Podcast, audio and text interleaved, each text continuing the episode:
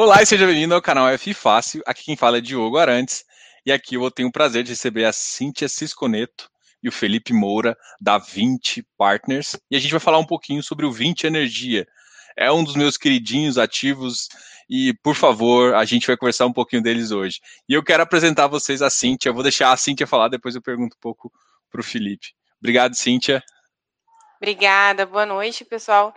Eu sou a Cíntia, sou responsável pelo RI do, e gestão do fundo do 20 Energia, que é um FIPL Estado, um dos primeiros FIPL listados na Bolsa. Hoje é um fundo com maior liquidez do FIPL no mercado. E comigo a gente tem o Felipe, né, que trabalha junto na equipe, também na parte de RI, né, Felipe? Exatamente. É, também faço parte aqui da equipe de RI, faço parte da equipe de gestão também dos ativos e aquisição. É, e muito obrigado e boa noite. É, da última vez que vocês viram aqui, a gente estava até comentando aqui, a gente tinha o quê? 400 inscritos, 350 entre 400 inscritos. Hoje a gente já tem 4 mil inscritos, então a gente está falando para um pouco, um número um pouco maior de pessoas, mas oh, vocês foram muito pé quente, a gente chegou lá, entendeu? E, e, e eu, eu gosto muito do setor, até por ser engenheiro, né? E assim, eu quero começar já mostrando uma, uma visão que eu gosto muito aqui. Vamos começar já falando dos setores de transmissão e geração. Vamos começar pelo setor de transmissão, que é basicamente a, a, origem do fundo, né? O fundo, apesar de falar GT, né, que seria geração e transmissão, a, o primeiro, a primeira proposta dele, a primeira tranche, vamos dizer assim, a primeira missão veio só com transmissão, e agora que veio uma parte de geração. E aqui tem algumas vantagens da parte de transmissão. É, Vamos começar pela essa alta previsibilidade de receita, sem risco de volume e com impasse de inflação. Isso. Então, é, bom, Diogo, é exatamente isso que você falou, né? A gente, na primeira emissão, que foi lá de 420 milhões, né, em novembro de 2019, é, a gente alocou principalmente né, em transmissão, é, foram três ativos, né? O primeiro dele é a Leste, depois a gente vai passar no detalhe, né? Mas é, o primeiro deles a Leste, depois é, a Arco Verde e a Tepai. Né?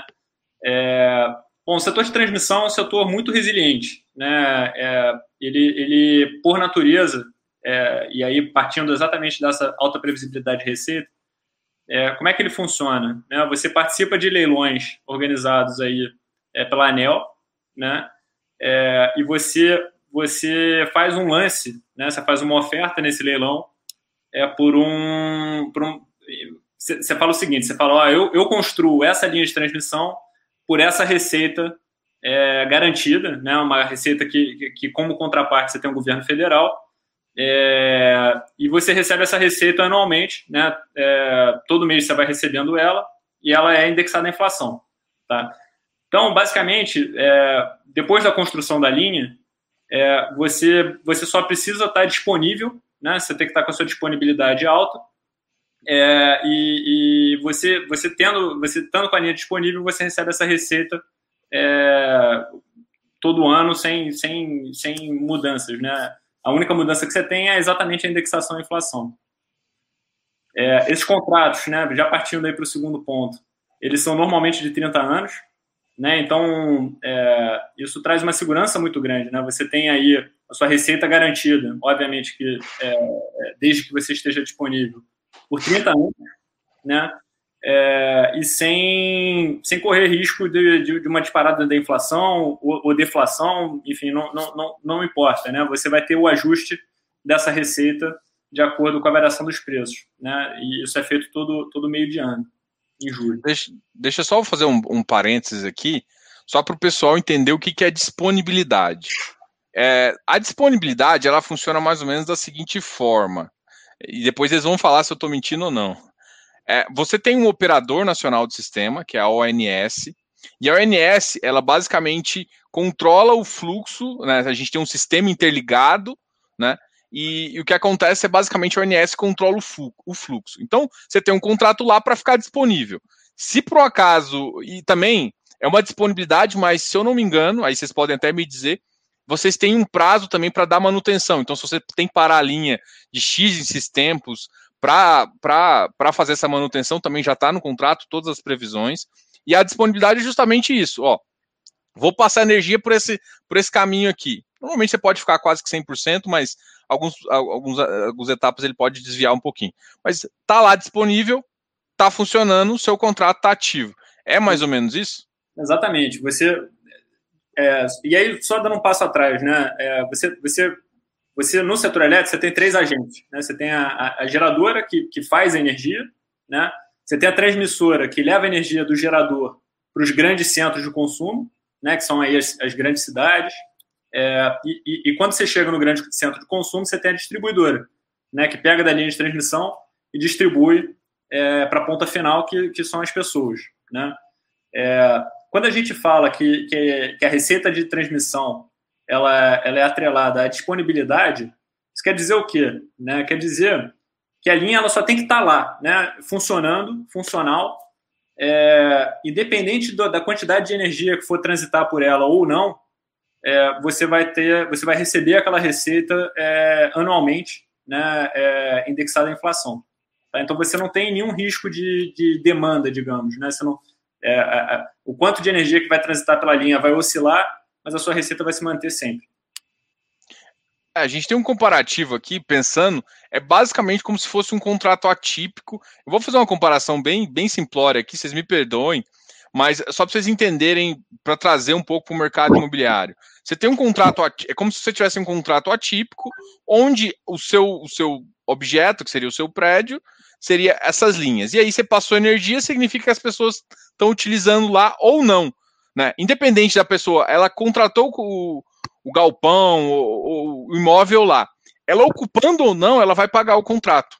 E esses contratos são de 30 anos. É mais ou menos assim que seria um equivalente. Então você tem uma, uma previsibilidade, inclusive, maior que de contrato, os atípicos normais que a gente tem no mercado imobiliário. E, e, e para mim você tem um risco. Aí depois a gente vai falar um pouquinho lá embaixo do risco operacional. E aí, só complementando, Diogo, acho que essa comparação foi ótima. É, mas complementando aqui, a sua contraparte é o governo federal, né? então o seu risco de crédito é muito mitigado. É, e ao mesmo tempo você não tem previsão no contrato de renegociar ele no meio, né? Que muitas vezes em imóvel você vê, né? Entrou a pandemia, aí, enfim, o locatário quer, quer, quer baixar o aluguel, quer fazer não sei o quê. Aqui não é, não é esse o caso, né? Você tem um contrato de longo prazo e eles são mantidos é, durante o prazo de vigência deles. Show. Ô, Cíntia, você tá muito caladinha. O que que tá acontecendo?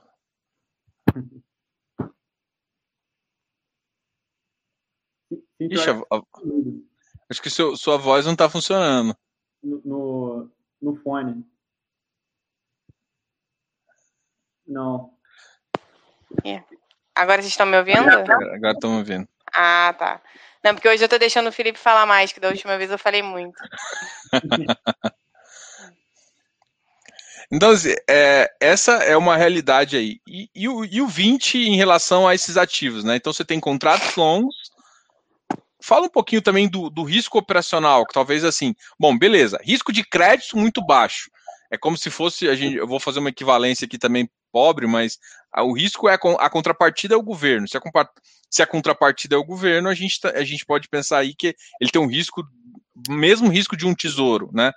Uh, então você tem um risco de crédito, de default muito baixo. Se você deu a disponibilidade, você vai receber.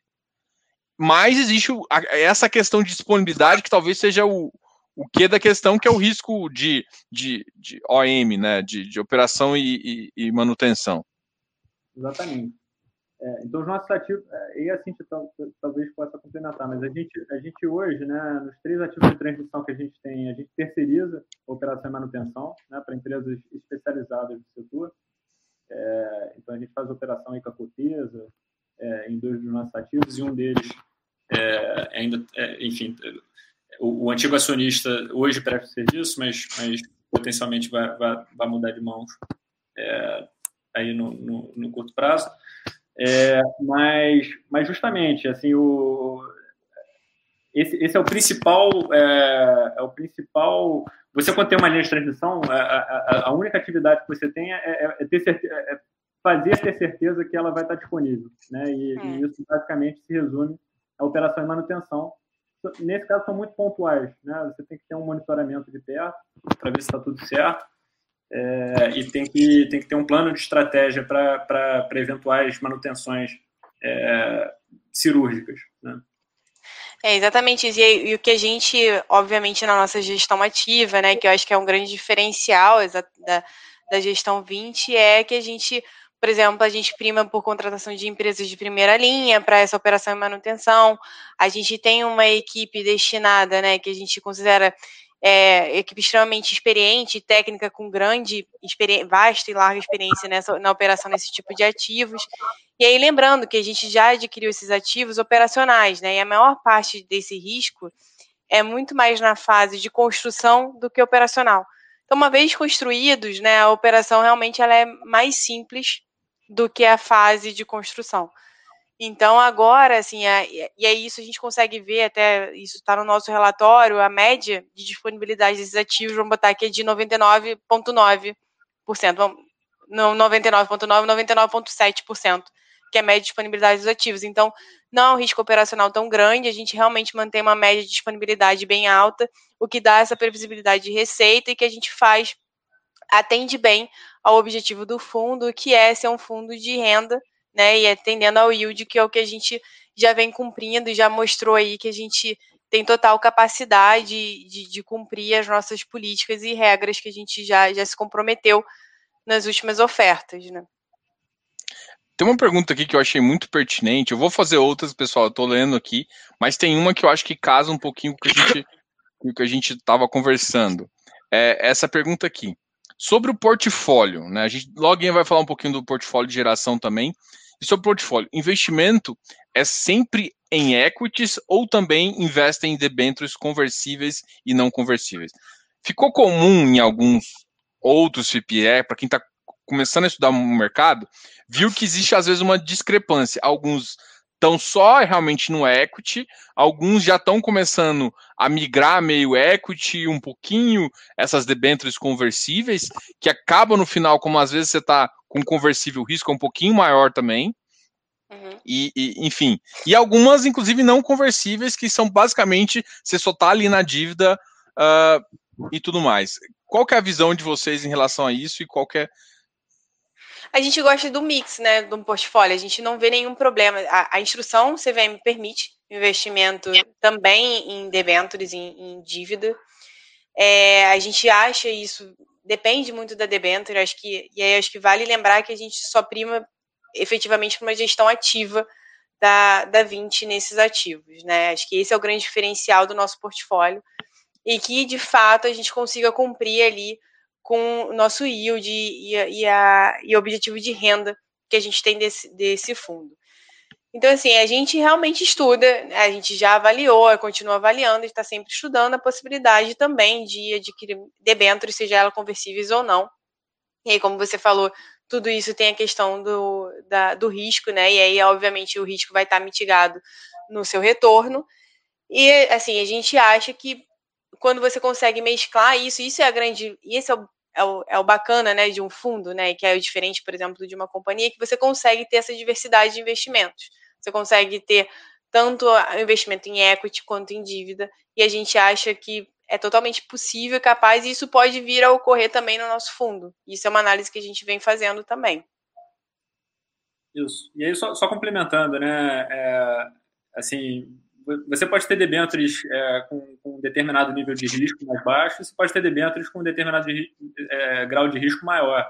Né? E, e obviamente, o, o, mais importante nisso é, é, bom, primeiro, aqui na nossa política de investimento, a gente ter a previsibilidade de fluxo de caixa, né? Porque a, a gente, é, é, enfim, se atém muito, né, às nossas trimestrais e, e, o quanto de yield que a gente vai poder distribuir para o cotista.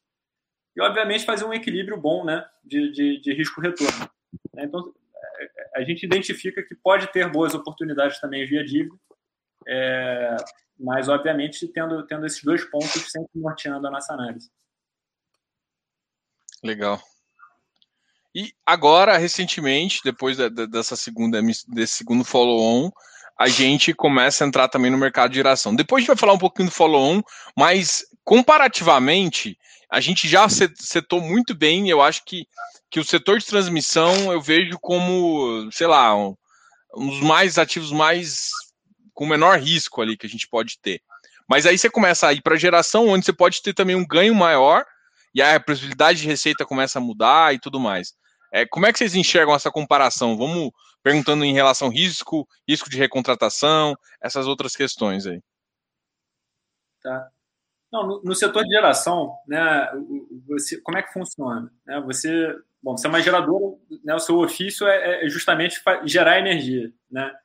É, você tem os contratos de venda de energia, né? E aí esses podem ser ou no ambiente regulado, né? Que você tem como contraparte é, um pool de distribuidores, né? Então, é, por exemplo, depois a gente vai passar isso com calma, mas no, em Mangue Seco, né? Que é a transação que a gente já assinou, é, lá são é um pool de 18 distribuidores, tá? É, ou seja, você tem um risco super mitigado, né? Ou você pode contratar no ambiente livre, né? E aí, no ambiente livre, normalmente esses contratos são bilaterais. Então, você tem aí, você pode ter um contrato com uma, uma grande empresa, tipo é, Foods, né? É, Vale e, e, e, outras empresas de grande porte, ou você pode ter uma, um contrato com uma empresa super pequena, né? E aí, obviamente, que o, o risco de crédito é, é bem diferente, né? É, a, gente, a gente sempre que aqui pelo perfil do fundo, né, a gente procura ativos operacionais, né, que não tenham aí risco, risco de construção, ou risco de construção esteja muito mitigado, e com risco de crédito bastante baixo. Né. É, os contratos também são de longo prazo, né, então, quando uma geradora entra no leilão, é, esses contratos normalmente são de 20, 30 anos, né, depende da, da fonte é, de geração dela, é, e são indexados à inflação. Só que por você ter que gerar energia, né, e, e, e você pode ter mês que, que, chove mais, você pode ter mês que venta mais, ou que tem mais sol, menos sol, é, às vezes você, você vai ter relações naturais, né, você pode gerar mais ou a menos do que você, do que você vendeu. Né, e, e justamente essa oscilação é que traz um perfil de risco um pouquinho maior para geração do que para transmissão. É, em contrapartida, né, obviamente que por ter mais risco, a gente demanda um prêmio maior é, na hora de fazer aquisição. Né? Então a gente, a gente consegue encontrar nesses ativos retornos mais atrativos é, para o fundo. Pô, legal. É, e aí, uma pergunta que surge é o seguinte, em relação à parte é, operacional aí. É, a gente quem acompanha o mercado de FIP viu que em alguns ah, já teve problema em alguns parques de geração. Né?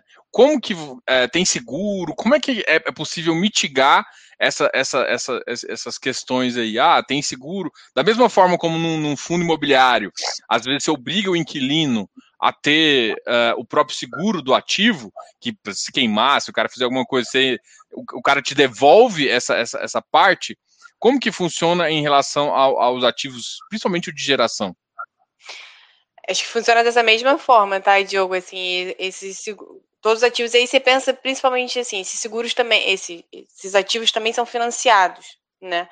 E o próprio agente financiador exige também determinados seguros, até porque ele quer garantir que minimamente aquele ativo que ele tem como garantia, ele vai continuar ali existindo e performando para garantir que aquela dívida vai ser paga.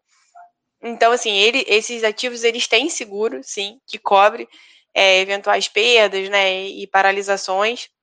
É, por exemplo, a gente tem, por exemplo, aqui no nosso caso, né, Mangueceu, que são ativos, são turbinas eólicas, né, então você tem seguros que, que cobrem eventuais trocas de turbinas, e enfim. Só que é como um seguro de carro, né? Tudo também tem que ver valor de que você tem para de franquia, né, de, de substituição, e, e eventualmente, assim, você tem a paralisação, você tem a, a questão do equipamento que tem que ser substituído, mas você também tem que ponderar, eventualmente, é, perdas de receita. Agora, sim, o que a gente vê, a gente tem outras geradoras que a gente gera em outros fundos nossos, tá? É, aconteceu um evento de parar usinas geradoras a ponto de você perder toda a usina, algo nesse sentido, é muito raro, né? É, são eventos assim realmente muito difíceis de ocorrer e que você consegue mitigar bastante com uma boa operação e manutenção, de novo, né? Então é aquele velho ponto que a gente volta, fazendo uma operação ativa, uma manutenção eficaz, né? Você contratando empresas de primeira linha, que é o que a gente sempre faz para para gestão e condução desses ativos, né? E esses ativos hoje são geridos pela Petrobras é, em, em, conjunto com a Volben e com a Lubar, né? E agora estão passando pela nossa mão, vão passar para nossa mão, mas também são feitos por empresas de primeira linha. Assim, a chance de ter é, uma parada operacional relevante que você vai perder todas as turbinas, por exemplo, assim, eu nunca vi. Por exemplo, eu já trabalhei em outras empresas também, é, também geradoras de, de energia eólica, em que esses eventos são muito raros. Que você tem as seguradoras, obviamente, para essas paradas, mas é, isso seguro dentro do, do, razoável, né? Assim, a gente não vai ter nenhum seguro que vai, obviamente, cobrir aí, por exemplo, uma paralisação de 100% da operação, isso você não vai achar no mercado. E ao mesmo é tempo, é, também para fazer aquisição, né, a gente, a gente passa por um processo de diligência, né, que a gente contrata terceiros especializados para fazerem a avaliação dos ativos e, e verem o estado do, do, dos ativos antes da nossa entrada. Né? Então, esse é um processo também que é, é super importante. Né? A gente também, é, enfim, dá bastante importância é, na hora de, de, contratar empresas competentes, né, que vão dar o respaldo e segurança é, para a operação daqueles ativos. Legal. Eu notei que algumas pessoas que estão assistindo aqui é, é a primeira vez que estão lidando com o mercado de, de, de FIPE.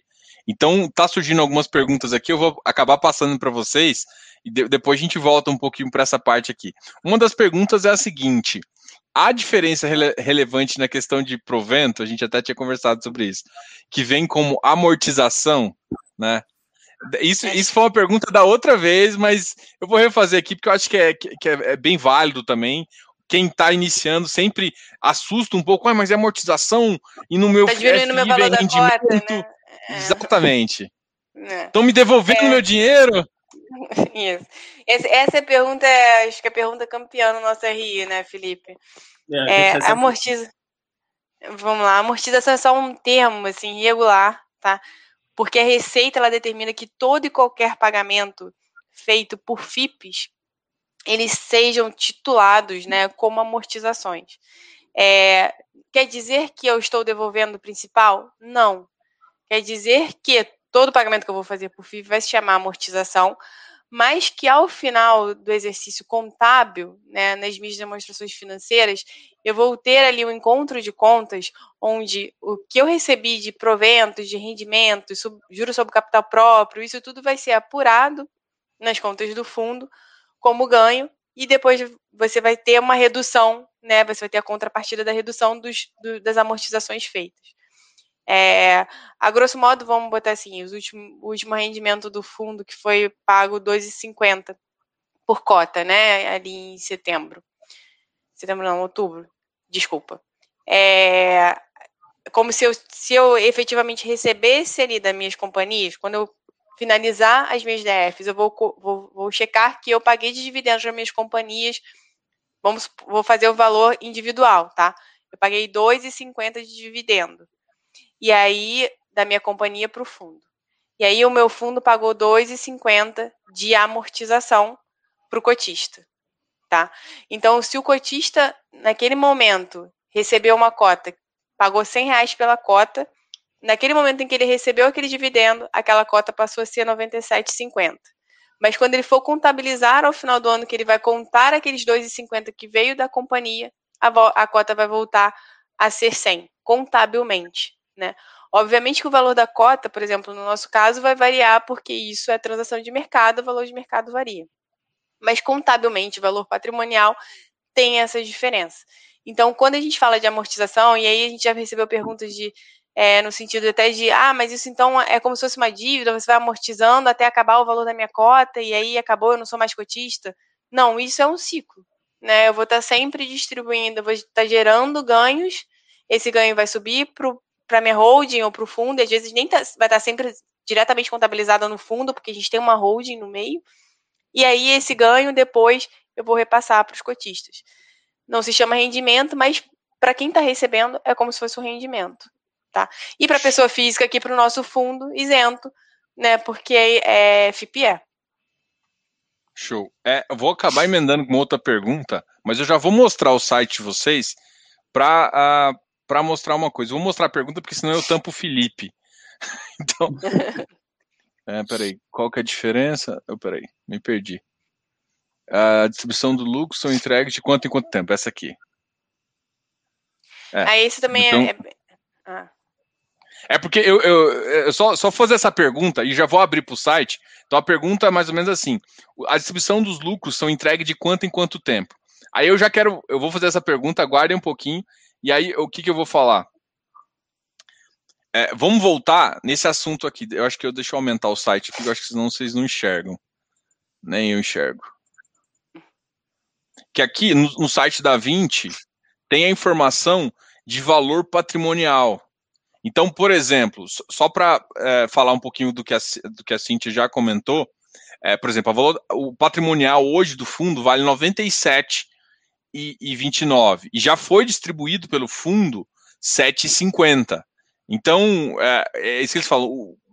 É distribuído um valor, né? Aumenta e depois você amortiza, mas teoricamente, como referência, você tem sempre esse, é, esse, esse valor patrimonial. Isso. Tô, tô falando muita besteira aqui? Não, tá certíssimo. Agora, agora a pergunta dele, né? Que foi em relação a. Cadê o fato relevante? Gente, vocês me ajudam aqui agora. Agora, fato relevante, achei. Que é justamente para pegar o. Ele vai estar em comunicado ao mercado. Está em comunicado ao mercado aí, ó. É o calendário, né? Isso, Não, o calendário. O último fato. É. Então, a informação a investidores, comunicado ao mercado. Exatamente. É, tá vendo? Calendário e distribuição de resultados. Isso também naquela agenda que você estava lá no site, a gente também já marcou todas as datas lá naquela agenda. Acho que não é isso aqui, não. Ele não abriu a tabela. Não, Era aquele mesmo. Não. Ele só não abriu a tabela. Não abriu a tabela. É. Que porcaria. Por quê. É. Vou abrir meu e-mail aqui. Que estranho. Estranho Vou mesmo. Pegar. Mas até, Diogo, se quiser voltar no site e tentar abrir o calendário também, acho que lá no calendário a gente consegue ver também. É, tá quer ver? No, cadê o calendário? Volta no fundo, na página principal.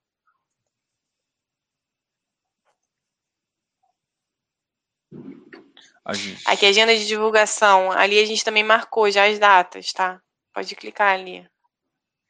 Tá vendo? Ó, a gente já tem as datas até grifadas aqui. Outros eventos, que é o anúncio e o pagamento, já estão marcados. É... Tá lá embaixo.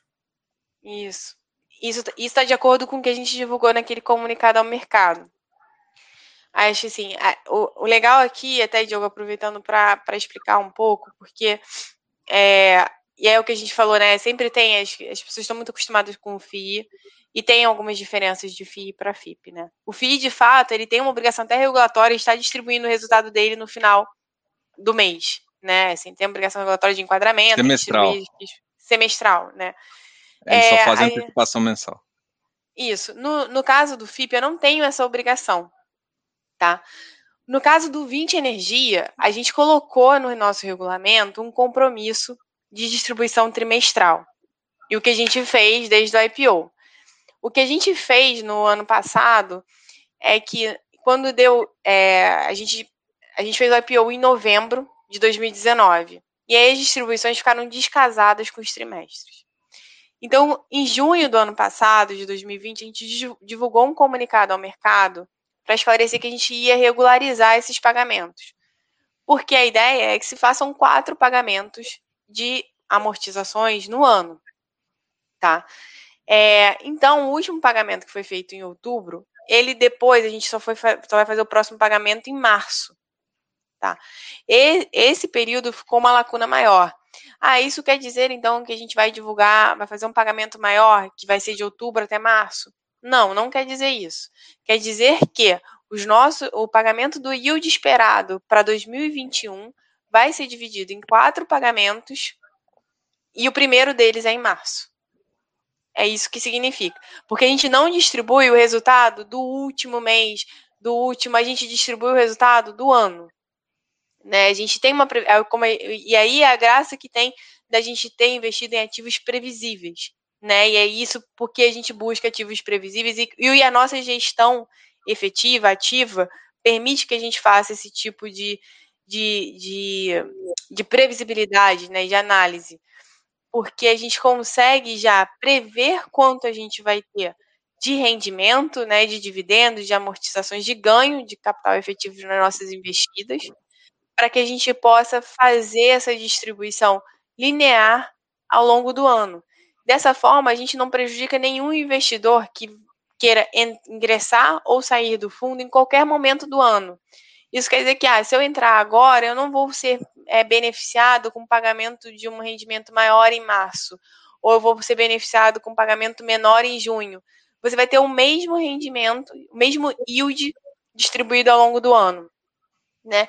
E isso a gente é, é o que a gente prima de ter uma transparência e de trazer essa atratividade realmente para os investidores e uma segurança para o nosso fundo. É lógico que aí, fazendo todos os disclaimers que a gente tem que fazer, que isso não é nenhuma promessa de pagamento, de rendimento, como todo mundo acho que já, já deve estar um pouco cansado de ouvir, porque a gente não pode prometer nenhum pagamento de rendimento. A gente tem uma estimativa e a gente até hoje atendeu as nossas estimativas. E a gente estuda, a gente tem nosso estudo de viabilidade, que até hoje a gente entende muito possível de adequar essa estimativa para esse pagamento trimestral em quatro pagamentos no ano, sendo o primeiro em março, junho, setembro e dezembro. É, o que eu acho engraçado, assim, o que eu acho bem interessante é que desde que eu olhei na, na primeira viabilidade de vocês, já estava previsto no primeiro ano, são três pagamentos, era 7,50, e a partir do segundo ano seriam 4, 10, e assim você, tinha uma, você tem uma taxinha lá, que é basicamente isso que vocês estão falando aqui também. É e isso, aí... e aí vai, vai aumentando, obviamente a gente aumentando o fundo, né, o tamanho do fundo, trazendo novos investimentos, trazendo novos ativos que vão estar tá cada vez gerando mais receita, a gente vai conseguir trazer um yield maior a essas cotas. Show. Aqui, ó, tem mais um aqui. A gente já, já volta para. Eu quero começar a conversar um pouquinho dessa segunda emissão. Mas aqui já surge uma pergunta que eu acho que vocês também devem receber bastante. Deixa eu tirar aqui, senão eu tampo o meu. Que é para qualificados. É. É. Mas, o, uh, mas o site diz que é só para qualificados. Infelizmente, ainda é um produto só para qualificados, né? Sim, é o que a gente falou, a gente. É, não, é, não, é um, não é um pleito nosso, não é uma decisão nossa, a gente adoraria que fosse aberto a todas as pessoas físicas. É, a gente, inclusive, na medida do possível, tem trabalhado para tentar fazer com que esse produto chegue à mão de todas as pessoas físicas. É, mas isso é uma questão regulatória que a gente, é, enfim, tem que trabalhar junto com os órgãos reguladores para que isso possa mudar. Show.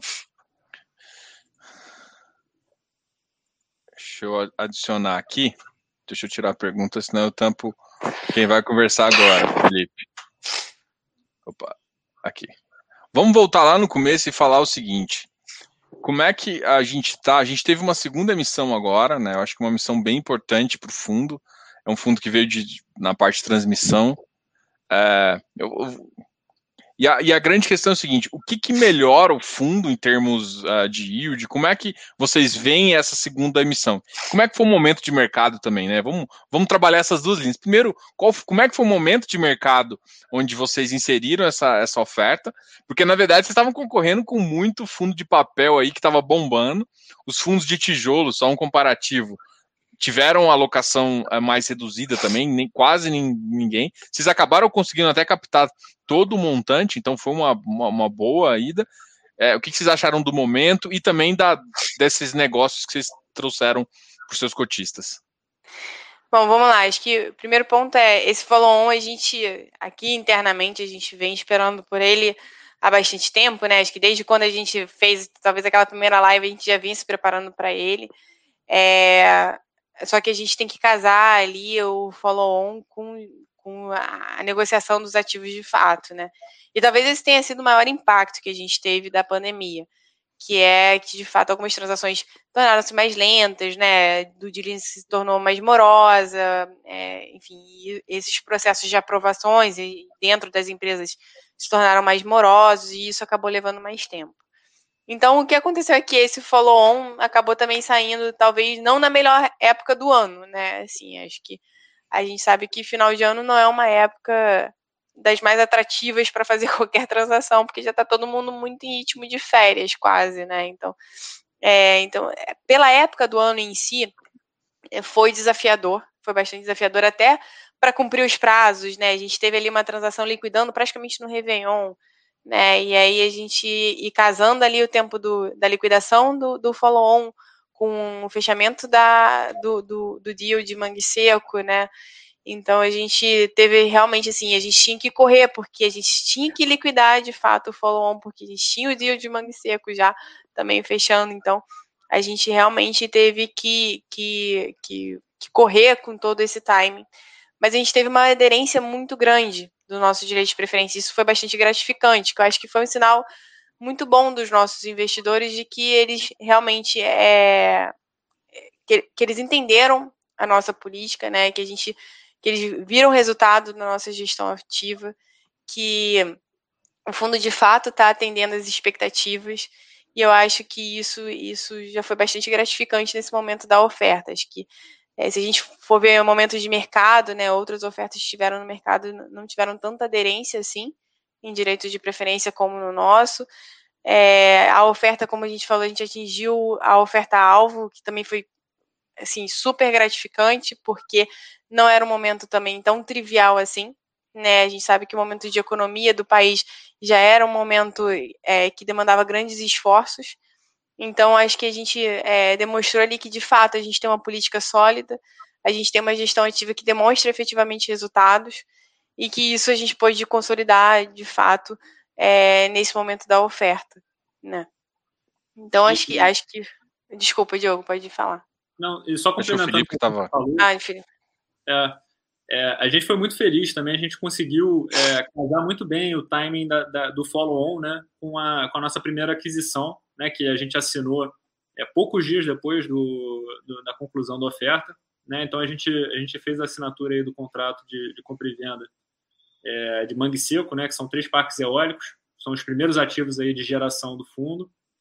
É, são ativos eólicos lá no Rio Grande do Norte, né, com é, que enfim a gente comprou a participação da Petrobras. É, nesse, nessa aquisição a gente conseguiu alocar já aproximadamente 70% do, do capital levantado na oferta. Né? A gente, a princípio, teria alocado próximo ali a 50%, um pouquinho mais. É, mas a gente, a gente, recentemente, exatamente, a gente é, teve o tag, né, que aqui a gente fez a aquisição de Mangue Seco 1, Mangue Seco 3 e Mangue Seco 4. Né? Mangue Seco 1, a princípio, seria 50% e os outros dois, 100%. É, e a gente recebeu a notificação é, que o, a Voben, né, que era a, a, a, acionista, a outra acionista de Mangue Seco 1, também teria interesse em vender a participação dela. Então, isso levou a transação aí para o patamar de 270 milhões, que daí aproximadamente 70% da oferta.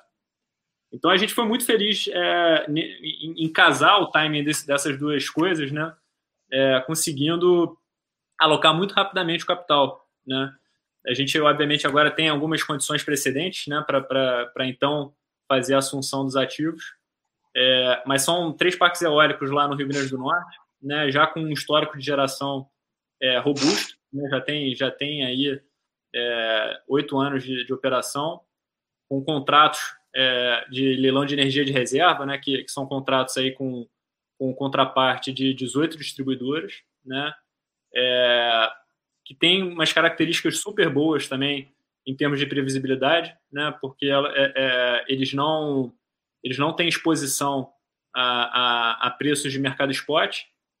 É, então, se você gerar mais ou a menos do que o do que o, o montante que você vendeu de energia, você não precisa é, vender essa, você não precisa comprar essa energia ou vender essa energia é, no, no, no preço é, do mercado é, do dia a dia, né? Então, se, o que acontece muitas vezes é parou de chover, né? Aí o preço, o preço do mercado spot vai para 500, 600 reais.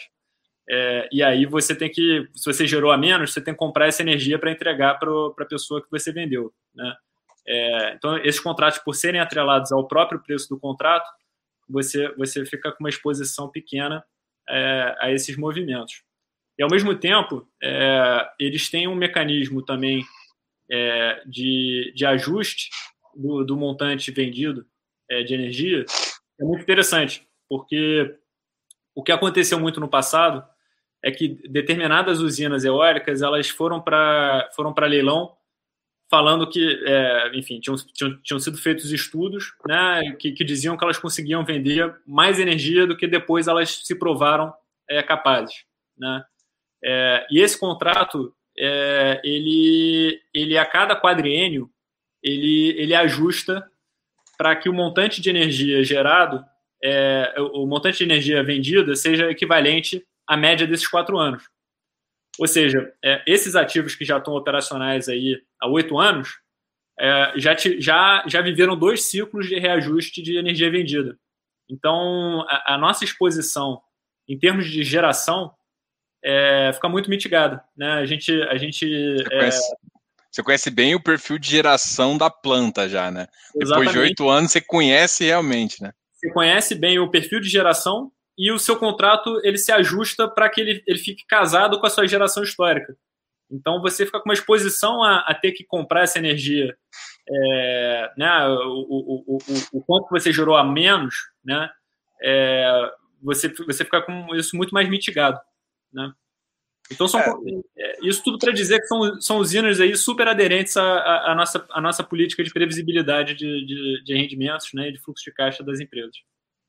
É. Além de atender a todas as políticas ESG que a gente também adota, né? Acho que esse fundo também é, a gente acabou nunca dando tanto fo foco a, a, esse tema, porque é engraçado, nunca foi um foco dos investidores, mas a gente já tinha essa política antes, tá, Diogo? Acho que esse é um ponto até legal para a gente falar. Mas todos os nossos ativos dentro desse fundo já, já adotam políticas relevantes de ESG e de melhores práticas que a gente tem aí no mercado. E essas usinas só vêm reforçar isso, tá? O ESG é o termo em português, né? É a ESG, isso, desculpa. A ESG, isso. Ah, é o que vocês colocaram, inclusive, aqui, não foi? Estou enganado? a gente tem, sim. E ações ESG, né? É, a gente colocou também, a gente tem uma seção dessas ações ESG que a gente já tem nas transmissoras, né? Isso é, é, e também na própria 20. Acho que é importante falar que a gente também tem algumas ações realizadas dentro da própria 20. E, e esses ativos, obviamente, também estão dentro dessas políticas. Du duas coisas que eu queria comentar. A primeira é. Eu estava eu tava querendo. Notando aqui que vocês estavam, antes da emissão, a base de cotistas de 9.500.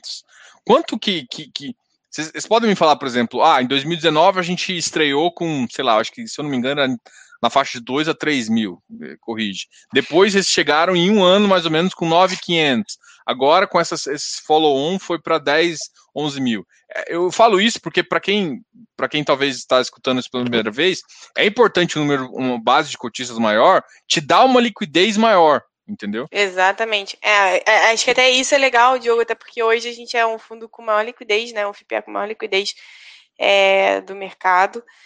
É, e assim, a gente realmente começou depois do IPO, a gente teve. A gente, a gente começou o IPO com uma base de cotistas bem alta até, tá? A gente começou com cerca de 6 mil cotistas. É, logo depois de reduzir um pouco, a gente ficou ali na média de 5.500 cotistas. Com o follow-on, a gente atingiu cerca de 10 mil cotistas. Esse número de 9.500 já é depois do follow-on. Ou seja, a gente praticamente dobrou o número de cotistas depois do follow-on. Isso. E aí. E isso... Ah, desculpa, pode falar, Felipe. Não, eu só, eu só comentar que você, você fazendo a, o, o valor negociado diário né, em relação ao, ao market cap do, do fundo, a gente manteve o, o padrão de liquidez até um pouco melhor é, do que pré-follow-on. É, e, enfim, e a, a, gente, a gente gosta, gosta de, de, de enfim, de, de, dizer que e, de se orgulhar né, de, do fato do fundo estar tá, tá super líquido em relação aos nossos, aos nossos peers. Vocês não estão com market maker, não, né? Não, a temos. gente, a gente não, de partida. Temos, é, temos a gente, sim. A gente de partida, desde o IPO, a gente, a gente tem market maker. É, e, enfim, isso, isso se manteve. É, só, só para galera, a pergunta do market maker, porque é, é uma vantagem ter um market maker, que ele te dá liquidez, né? Para quem não sabe, market maker é justamente uma outra contrapartida que não é a 20, é contrata, é um, é, é regulado, tem toda uma regulação própria, e ele justamente faz essa transação. Então, você, é, para quem está com um volume interessante para entrar ou sair, você sempre tem uma contrapartida, você consegue achar sem que machuque muito o preço, né? Então, essa é uma visão que tem. O, o Felipe tinha comentado uma coisa que eu queria só aumentar aqui para o pessoal, pessoal entender, é que. Uh, quando ele fala em, em energia spot e às vezes energia do contrato e tudo mais, tem que lembrar, gente, que existe como se fosse uma bolsa, para quem não conhece, existe como se fosse uma bolsa, uma câmara eh, de comércio de energia elétrica, e essa câmara é como se fosse uma bolsa mesmo. E aí nela é negociado o preço uh, da energia, né? E, e, esse preço da energia ele, ele varia muito, e na época, por exemplo, tem aquelas bandeiras vermelhas, é, é, essa tarifa sobe bastante aí. E aí, a questão que, que o contrato que ele falou, o, o contrato que, que, eles fazem gera um pouco de proteção nesse, nesse tipo de negociação, né? Então, é um dos operadores aí que você tem que entender é, quando você está se tratando desse, desse tipo de mercado. É, é mais ou menos isso, né? Não, é exatamente isso. É, e aí, só, só, só, só, complementando, assim, dando um, um grau de complexidade aí para o valor do preço, é, que o Brasil, a, a, matriz energética, né, é muito concentrada em, em ativos hídricos. Né? Então, você tem muita hidrelétrica. É, e aí, às vezes, não chove. Né? E os preços de energia acabam, acabam escalando muito quando não chove. Então, então, você tem um contrato que você não fica exposto a isso, é, você não precisa rezar para São Pedro, não precisa fazer dança da chuva, é, a gente fica bem mais tranquilo, traz uma previsibilidade bem maior para pro, os nossos ativos.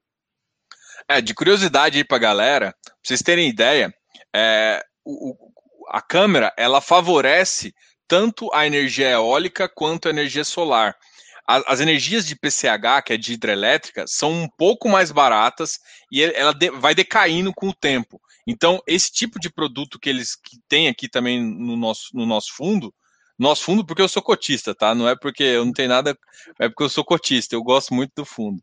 E, e, e justamente por isso, é, é, você tem essa, essa questão de tarifas também um pouco maiores, né? É, talvez, é, inclusive, só não é só é um pouco mais barata por conta do custo da, da termoelétrica, mas é uma das mais carinhas que tem, certo? É, assim, é... É, você tem diferença, você tem diferença entre as fontes, né? É, a termoelétrica costuma ser a mais cara, porque, enfim, você tem que comprar o combustível, né? você tem um uhum. custo grande para rodar a, a, usina. Então, quando chove pouco, por exemplo, você tem que ligar as termoelétricas, a, a conta de luz vai lá para cima. É, mas, mas sim, os preços são super. Os preços, do, principalmente desses, desses contratos que a gente é, encontrou lá em Mangue Seco, são muito bons. São, são da ordem de 260 reais por megawatt-hora. Agora você pega assim, por exemplo, o contrato de mangue seco é com um pool de, de, de distribuidor e tudo mais. Aí você Sim. pega o contrato de transmissão, a contrapartida é o governo federal. E aí vai entrar a minha pergunta aqui, que eu acho que, que muita gente está querendo, está doido para fazer. Uh, que é justamente a seguinte: a primeira é. Foi, o Leonardo perguntou o seguinte: uh, quais os riscos que poderiam impactar os resultados dos FIPEs, né? É, qual, com as falas do, do presidente em relação ao setor elétrico. Mas é muito mais em relação a, por exemplo, a gente tem a parte de transmissão, que a com, contrapartida seria o, o, governo federal. Existiria algum risco nessa fala que eu acho que é uma coisa que é, muita gente que vai querer, vai te perguntar, eu tenho certeza que se não já está perguntando, né?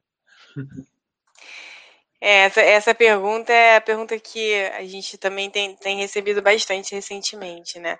Acho que, assim, é, essa, a fala do governo atual, acho que ela afeta todo e qualquer setor que você tenha, por outro lado, um, um agente público, né? Assim, isso é, cria uma certa incerteza, uma série de dúvidas e uma série de questionamentos. É, mas, por outro lado, a gente tem que lembrar que aqui a gente está falando de um setor, assim, com uma regulação extremamente robusta, em que você tem um agente regulador muito bem estruturado, né? E que você tem os agentes também muito bem definidos. Então, assim, a gente hoje, para ter uma interferência, é, os contratos são celebrados, né? Então, é, eles têm uma garantia, uma, uma, uma, segurança jurídica muito grande, tá? É, a gente não vê risco político de interferência política para alteração desses contratos já celebrados. A gente acredita que eventuais alterações poderiam vir em contratos futuros e muito mais no campo, talvez na ponta de distribuição, do que na ponta de geração e de transmissão. Tá? Porque, assim, até para a gente.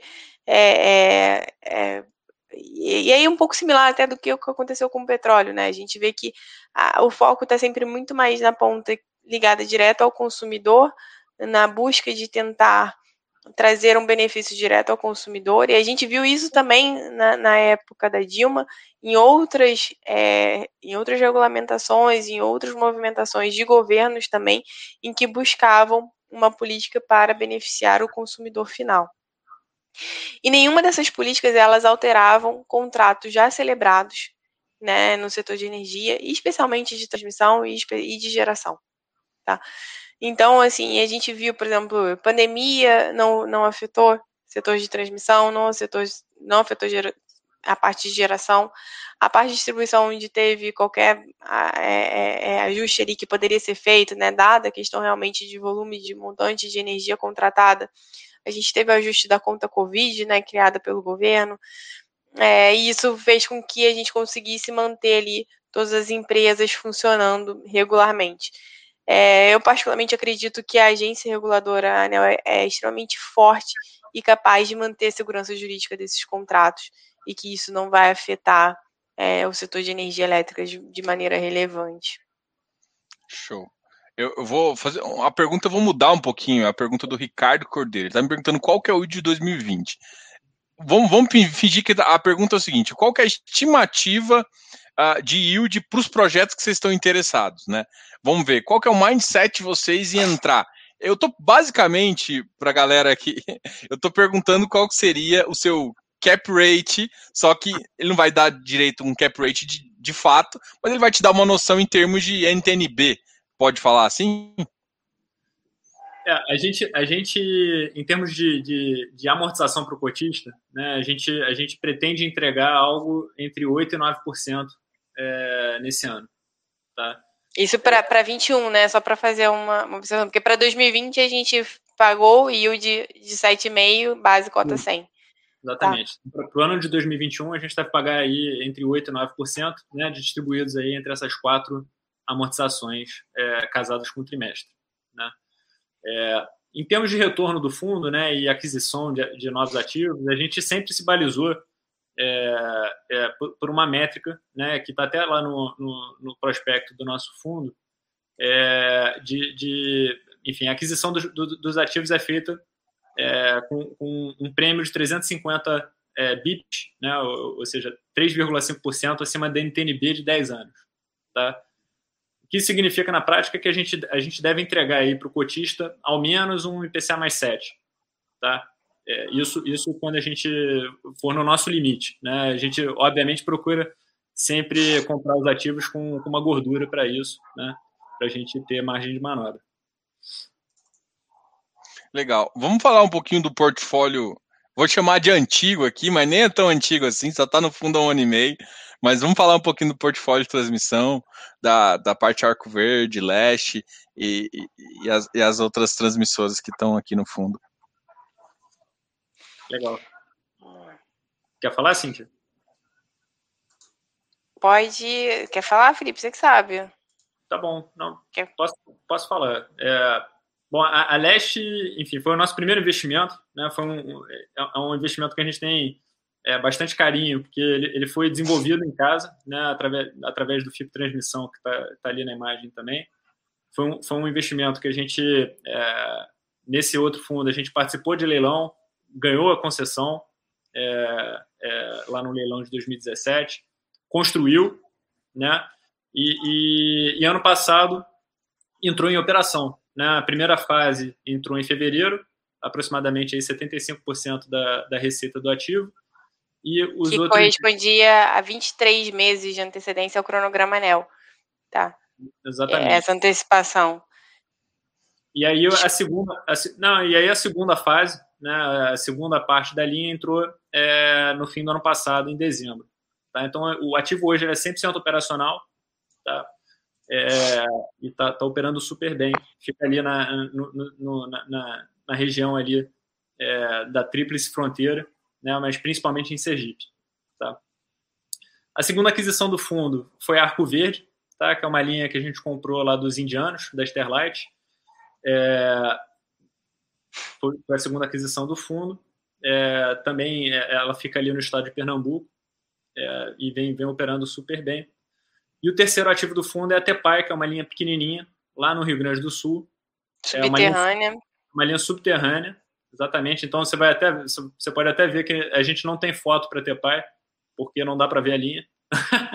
é, a gente tem que botar uma foto em Porto Alegre. É, mas, mas, enfim, é uma, é uma linha que está operacional aí desde novembro de 2013 e, e também vem, vem, operando super bem. Né? É, aí, é, passando aqui pela parte financeira, né, é, queria dar destaque a dois pontos. O primeiro é a disponibilidade das linhas, né, que, que se manteve muito alta. Né? No terceiro TRI a gente estava ali no patamar de 99,7, quarto TRI ficou em 99. É, e é, na parte aqui do, do, lucro líquido, né, a gente até colocou ali uma, uma nota explicativa. É, a gente, na verdade, a gente se beneficiou no, durante o período de coronavírus é, de uma medida do governo né, que permitiu que a gente não pagasse é, as prestações de amortização e juros de, de, determinadas dívidas durante o período da pandemia. É, obviamente que, que, enfim, esse período se encerrou, né, e acabou que a gente concentrou parte desses pagamentos agora no quarto tri, né, então a gente teve aí um, um, uma queda é, razoável aí do terceiro tri para o quarto tri, mas em linha aí com o que a gente vinha se planejando. Né? Na, na verdade, a gente se beneficiou no passado e, e agora está é, tá tendo que, que pagar. Tá? Então, esses é, são os três e... ativos do os três ativos é, que fazem parte do portfólio, né? A gente ainda tem, tem a Arco Verde que está. A gente fez a assinatura, mas ainda está pendente de, de condições precedentes para a gente fazer a assunção. É, Arco Verde não, Mangue Seco. Arco Verde, desculpa, Mangue Seco. É, e é o portfólio que, que passou aí o ano de 2020 com a gente. É, eu, tinha, eu tinha visto aqui, vocês, acho que talvez vocês conseguem achar mais rápido que eu, é, o, aonde está aquele, aqueles dívidas, de, onde estão tá as debêntures, só para a gente comparar em termos de dívida interna do, do, do dos ativos. É, Sabe? Na verdade, na verdade, Diogo, eu acho que isso é de um relatório antigo nosso, aquela, aquela parte que a gente falava de debêntures de infraestrutura, né? Isso. É, a gente Até acabou de... fazer um fazer um comparativo, era isso que eu estava que eu tava pensando em fazer aqui. É. é, a gente tirou desse relatório porque acabou que estava perdido, a gente estava querendo deixar o relatório um pouco mais mais limpo. Mas, Mas se quiser se quiser pegar, se conseguir pegar o relatório antigo, ele tem lá. Acho que eu tô com ele aberto aqui. Ah, não, isso aqui é outra coisa. Vamos para o site. Aí, pessoal, só aproveitar aqui enquanto, enquanto o Diogo vai abrindo, é, convidar todo mundo aí a entrar no nosso site, tá? 20energia.com.br, se cadastrar no mailing, é, que aí vocês vão ter acesso a todos os nossos relatórios, fatos relevantes, comunicados. Toda vez que a gente divulgar alguma coisa, vocês vão receber diretamente aí no, no e-mail de vocês. Eu confesso para vocês que às vezes eu nem entro no site, eu recebo tudo no e-mail. É mais fácil, né? Muito melhor. Só, só, quando eu vou procurar algumas outras coisas que eu não acho meu e-mail. E-mail às vezes também tem aquela diferença, né? Aqui, é esse é. aqui. Isso aqui então seria é uma. Ah, ah, não, é, esse aqui eu gostei de, de mostrar só para ter. Vocês escreveram até como referência em relação ao benchmark, benchmark do, do, do fundo, né? Para o pessoal ter ideia do, do, tamanho que é a debentures, só que você está você tá no equity, então você, você pede um risco um pouco maior, mas de qualquer forma a, a entrega em termos de, do fundo é, é, bem interessante aí com esse propósito. Exato. E, e, e, ainda, e ainda, ainda um ponto adicional, né, é que você, você tem uma liquidez maior, né, muitas vezes. Então, é, na debenture, enfim, você, obviamente, né, perfis de risco diferentes, etc. Mas, eventualmente, se você precisar do dinheiro para amanhã, é, talvez você não tenha, você não tenha alguém disposto a, a pagar o preço da tela. né?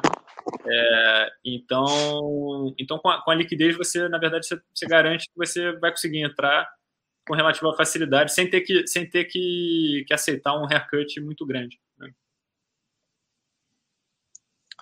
Pô, show de bola. Deixa eu voltar aqui para gente. Falar um pouco agora de, de mercado de, de FIP. Vocês, qual, que é, de, de, qual que é a visão de vocês em termos de crescimento? Vocês acham que é sustentável, assim, por exemplo, é, vocês comentaram comigo que, que está no regulamento, inclusive, que é, é 3 bi o tamanho que o, que o VIG GT é, pode chegar. É, vocês veem o mercado de energia suportando isso, é, crescendo para esse tamanho e, e, e, com contratos tão bons quanto esse? Essa é a questão, né? Você manter, manter ativos, entrar em ativos, né? Porque o que, o que muita coisa a galera conversa é que começa um fundo a crescer e aí às vezes você não consegue ativos com a mesma qualidade em termos de, de rendimento, e aí acontece essa questão é, de o gestor entrar só para o fundo crescer e não pensando exatamente em man manter o, o, yield, né? Então vocês é. veem que dá para manter o yield crescendo no fundo até o 3 bilhões? A gente vê ainda muita oportunidade no mercado, Diogo. Acho que provavelmente sim. É, a gente vai ter um leilão, por exemplo, recente ah, é, assim, recente, um leilão muito próximo de transmissão. É, tem muito ativo ainda. A gente sabe que a matriz energética, se a gente pegar o PDE, a gente tem muita coisa ainda para crescer, principalmente na parte de transmissão e de geração. A gente sabe também que, obviamente, os retornos não são os mesmos de quando, por exemplo, a gente adquiriu lá a Leste no nosso leilão em 2016, 2017.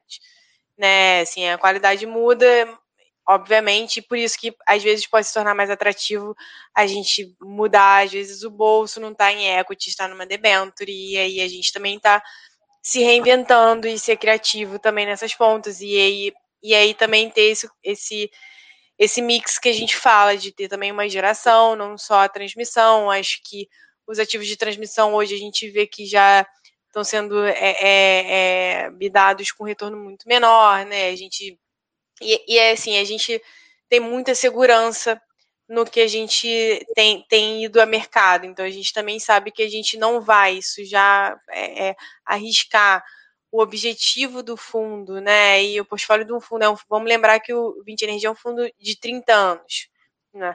Então a gente não vai arriscar não atingir o objetivo do fundo por causa de um ou outro ativo, simplesmente para crescer o portfólio. Até porque esse crescimento é cíclico, né?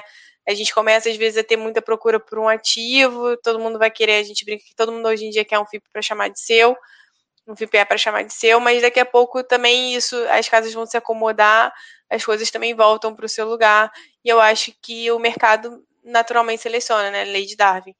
Então, assim, é, a, a, gente, a gente não é nenhum, a gente tem uma equipe extremamente experiente nesse tipo de transação, a gente, é, nosso, nosso head aqui da área, é, veio com uma experiência, poxa, assim, brilhante de equatorial, de light, né, que eu acho que a gente nem precisa estar tá falando muito, que quem conhece, por exemplo, o setor de energia sabe que o equatorial é um case brilhante, que é o, é o case que, poxa, que a gente tem aqui de, de um track record realmente relevante, então a gente sabe que é algo que a gente sabe fazer bem, que a gente tem uma boa experiência para isso, e que, assim, se esse 3B vai chegar em um mês ou em um ano, dois anos, a gente não sabe.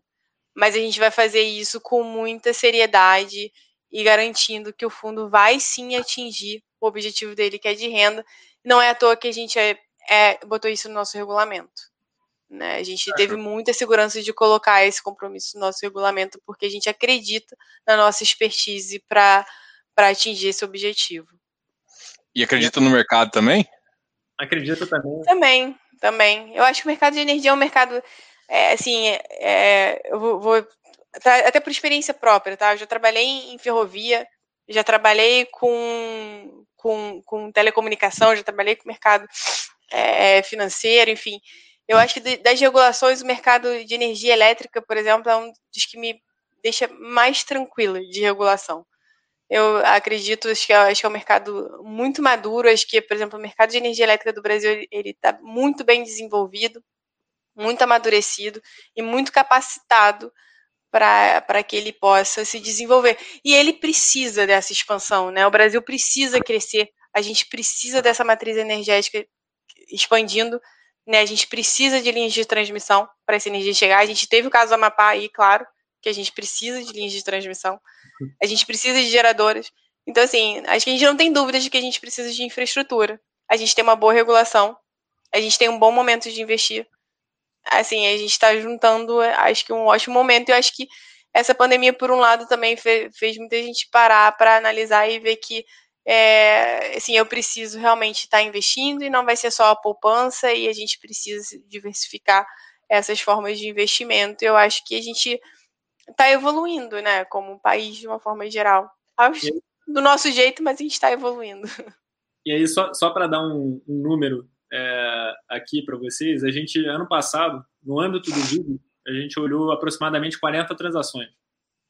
É, então, eu acho que isso, isso dá, e obviamente que a gente, a gente olha para as transações sempre com esse viés né, e com esse, com esse olhar é, para encaixar na nossa política de investimento, né, com, com, tendo em, em, vista o yield que a gente promete e o, o, o, retorno mínimo que a gente tem, tem, tem estipulado.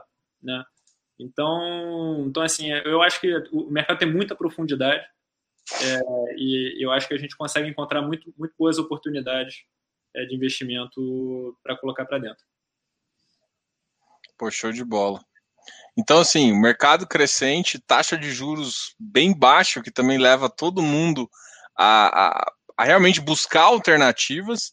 Se você for olhar, às vezes, uns contratos de, de, de fundos imobiliários, alguns, para quem quer renda, um pouco amassado ou com pouca garantia, e aí você vai para um, um VIG GT, é, um, um FIPE, que é onde você tem tudo. O, o FIPE é um caminho que, se, que tem uma, uma saída importante, saneamento e outras coisas em relação a, a ao FIP. O FIPE vai desenvolver no Brasil. Essa, essa já é uma curiosidade de mercado minha. Vocês acham que o FIPE realmente vai embora? A gente aposta nisso, né? Assim, a gente a gente está totalmente comprado nessa ideia, né? A gente trabalha só com isso, a gente é, a nossa área é dedicada em infraestrutura, a gente acredita plenamente em infraestrutura, saneamento, então a gente é, a gente acha realmente que é uma ótima oportunidade, é onde o Brasil precisa também de muito investimento. É, acho que o FIPE é onde, assim, é o que você falou, é juros baixos, a gente precisa diversificar a plataforma de investimentos, né? Assim, acho que Está claro que o Brasil demanda esse tipo de, de, de investimento, demanda dos dois lados, né? Ele demanda investimentos em infraestrutura e demanda meios de se investir pra, é, é, de uma forma geral. Então, assim, é, eu, eu, eu, eu sou muito suspeita para responder isso, porque eu sou totalmente comprada em infraestrutura. Assim, então, né? E, e, aí você pega uma plataforma que ainda é isenta de imposto de renda, com diversos benefícios, assim, como não, né? Por que não? Por que não? É, você, vê, você, vê atra, você vê através do, do, até da taxação, né, o, o, o, viés do governo, né, de incentivar investimentos em infraestrutura, né? Então isso é, isso é muito bacana. Show. Gente, eu queria agradecer vocês aí pelo papo. A gente pode ter certeza que vocês vão voltar aqui. É um produto que eu gosto bastante. E, e depois a gente pode ser que a gente traga algumas novidades aí, né? Alguns. É eu, assim, apesar de vocês terem um site muito legal, é, assim, é uma das coisas que a gente, on-off aqui, está desenvolvendo aqui, é, é, tentar achar um lugar, um, como se fosse um marketplace, da mesma forma que você acha um, vários FIs, você achar vários FPs. Eu acho que isso, é, essa, a nossa, esse mercado precisa de uma coisa nesse sentido também, acho que logo, logo vai começar a sair. Vocês também devem ter novidades aí para informar o pessoal e sempre que possível vocês vão ser muito convid vão ser convidados, vão ser muito bem-vindos aqui para a gente falar um pouquinho. Pô, eu gosto bastante, estou também comprado, né? Eu, é, comprado há um certo tempo no, no, fundo e é interessante sempre saber das novidades e, e, conversar. E assim, a gente conversa também em relação a, aos produtos, como é que está o fundo. Obrigado, Cíntia. Obrigado, Felipe. Vou, deixar, vou voltar, é, vou voltar com vocês falar um pouquinho, fazer a finalização vocês e depois a gente fecha aqui. Obrigado. perfeito. Obrigada, pessoal. Assim, a gente agradece mais uma vez a disponibilidade, Diogo, assim, abrir esse canal aqui pra gente, que é tão importante a gente ter esse contato com vocês e com todos os nossos cotistas e possíveis cotistas e possíveis investidores. É o que a gente sempre vem afirmando, a gente trabalha muito fortemente para ter essa transparência com todos vocês. A gente está sempre aberto a sugestões. A gente quer que vocês se cadastrem no nosso mailing, esteja lá nesse contato direto com a gente. Acho que esse canal está aberto é, é para sempre. Assim, a gente realmente a gente é muito aberto a críticas, sugestões. Enfim, a gente quer ouvir vocês e estar tá sempre próximos de vocês, porque a gente acredita que esse é um produto muito bacana para todo mundo. Tá? Muito obrigada mais uma vez e a gente fica à disposição de todos vocês. Eu vou aproveitar que você ainda não falou, Felipe. Já fala essa última aqui, que eu acho que essa resposta é, é até fácil. Não no 20 energia, né? É. O, o 20 energia ele vai, ele vai, sempre estar focado aí nos setores de geração e transmissão de energia. É, mas, enfim, é, é, possível que no futuro venham novos fundos aí dedicados a outros setores de infraestrutura. É, a, gente acha, a, a, gente acha que botar outros setores é, no mix aqui do 20 Energia é, talvez prejudique um pouco essa, essa previsibilidade e, e, e, que, a gente, que a gente tanto busca aqui para o fundo. Então, nesse veículo não, mas é possível que venha coisa aí para o futuro. Show. Não, agora faz o fechamento. Eu não vou te. Não é só pergunta que é o fechamento, não. Fala um pouquinho. Não, pessoal, eu queria agradecer, Diogo, mais uma vez aí, chamar a gente para poder falar aqui com, com o pessoal. É, Queria convidar o pessoal também a, a, acessar o nosso site, se cadastrar no mailing. Isso é muito importante. Né? A gente, é, dessa forma, a gente consegue estar muito mais próximo e trazer essa transparência e segurança para vocês. É, e, enfim, é, que, que, a gente consiga fazer muitos bons investimentos aí com, com o capital remanescente dessa segunda oferta e possa vir com novas aí para o futuro. Não, com certeza. Eu, eu, já, eu já faço até um compromisso aqui com vocês, assim que eu acho que até o final do ano a gente tira esse qualificado da, da essa barreira de qualificado aí, e assim que tirar essa barreira, vocês voltam aqui para a gente falar um pouquinho, que aí você vai ver. A gente hoje teve uma, uma boa audiência, muita gente está vendo, muita gente está curiosa, mas muita gente ainda não consegue comprar.